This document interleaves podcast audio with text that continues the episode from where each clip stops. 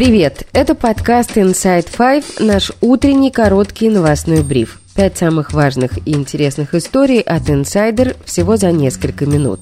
Сегодня 30 октября, понедельник. История первая – Дагестан. В аэропорту Махачкалы, куда прилетел рейс из Тель-Авива, участники антисемитской акции выбежали на взлетно-посадочные полосы, чтобы штурмовать самолет в поисках израильтян. Это произошло после распространившихся призывов участвовать в сходе у аэропорта и проверять машины рядом со зданием. В телеграм-канале «Утро Дагестан», который запустил экс-депутат Госдумы Илья Пономарев, до этого появились сообщения о беженцах из Израиля, которые якобы прибывают в Дагестан. Сотни человек собрались у аэропорта и изначально останавливали машины и требовали показать документы. Давай, давай, братья, суета конкретная. Проверяем машины, останавливаем паспорта, документы. Одну проверили, это вторая пустая.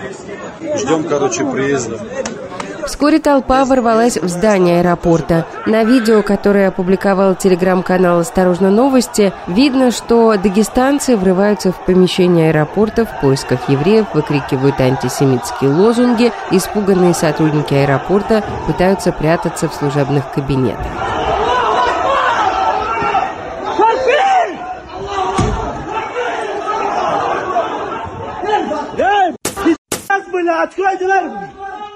Затем толпа кинулась на взлетно-посадочные полосы. На видео, которое было снято из салона самолета, видно, как по территории аэропорта бегут мужчины. Слышно, что бортпроводники просят людей вернуться с трапа в самолет. На борт, быстро все на борт!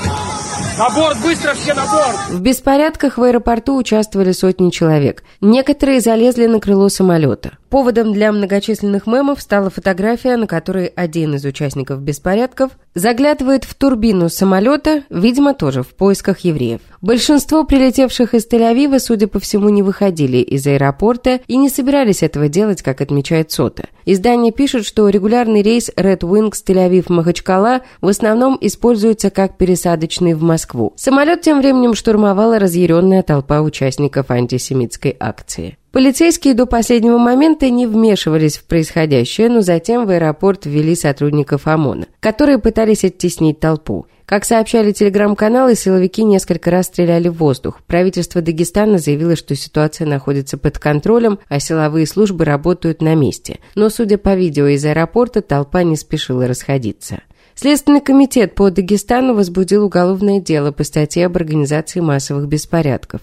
Минздрав Дагестана сообщил, что пострадали более 20 человек. Из них 10 попали в больницу. Среди пострадавших есть как гражданские лица, так и полицейские. За последние сутки на Северном Кавказе прошел целый ряд антисемитских акций. В дагестанском Хасавюрте толпа собралась у одной из гостиниц из-за слухов, что туда якобы заселили беженцев из Израиля.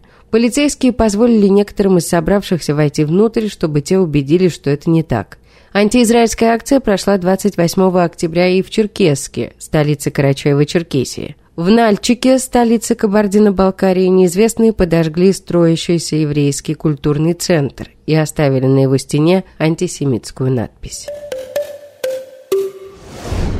История вторая. Российские солдаты отказываются идти в атаке. Как пишет телеграм-канал «Астра», на полигоне Погонова в Воронежской области десятки российских военных, которые отказались идти в штурмы, ждут вылета. По данным журналистов, их прячут от родственников, а психологи и прокуроры пытаются убедить их вернуться на войну. Ранее Астра выяснила, что более 30 военных отказались садиться в транспортный самолет до Авдеевки, в так называемый ДНР, и их удерживают на полигоне. Сколько всего солдат удерживается в Погоново, неизвестно, но, по словам источника Астры, только 28 октября на полигон привезли от 100 до 150 военных из нелегального подвала.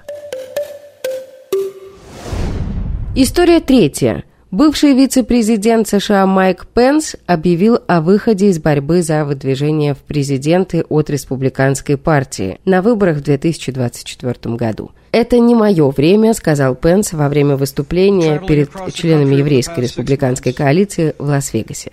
Объявление было неожиданностью для собравшихся.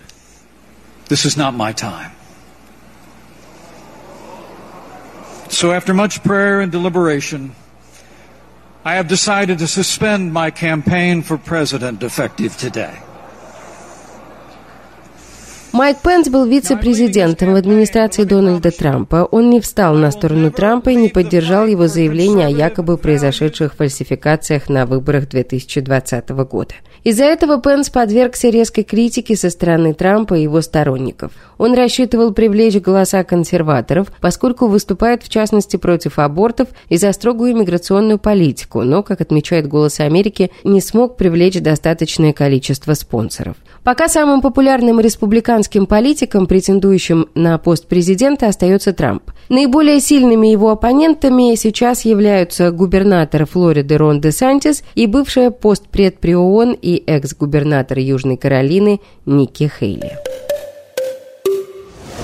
Мир прощается с Мэтью Перри, история четвертая. В Калифорнии в возрасте 54 лет скоропостижно скончался актер Мэтью Перри. Наибольшую известность ему принесла роль Чендлера в сериале «Друзья». Как сообщает Лос-Анджелес Таймс со ссылкой на источники в полиции, тело Перри обнаружили в джакузи в его доме. По предварительным данным, актер утонул, вероятно, в результате несчастного случая или проблем с сердцем. Следов насилия не обнаружено, как и наркотиков. В своих мемуарах, которые называются «Друзья, любовники и большая ужасная вещь», вышедших в 2022 году, Мэтью Перри откровенно рассказал о многолетней борьбе с зависимостью от алкоголя и наркотиков, а также о том, что во время лечения он несколько раз был близок к смерти. Он откровенно говорил о своих проблемах, это поддерживало тысячи людей, которые переживают похожий опыт. Книга стала бестселлером. Мэтью Перри справился с зависимостью с помощью 12-шаговой программы. И в книге, а также в интервью об этой книге он рассказывал, что теперь для него важно объяснить людям, что зависимость от алкоголя и наркотиков – это болезнь, которая может погубить любого человека, независимо от его положения в обществе, успешности или профессии.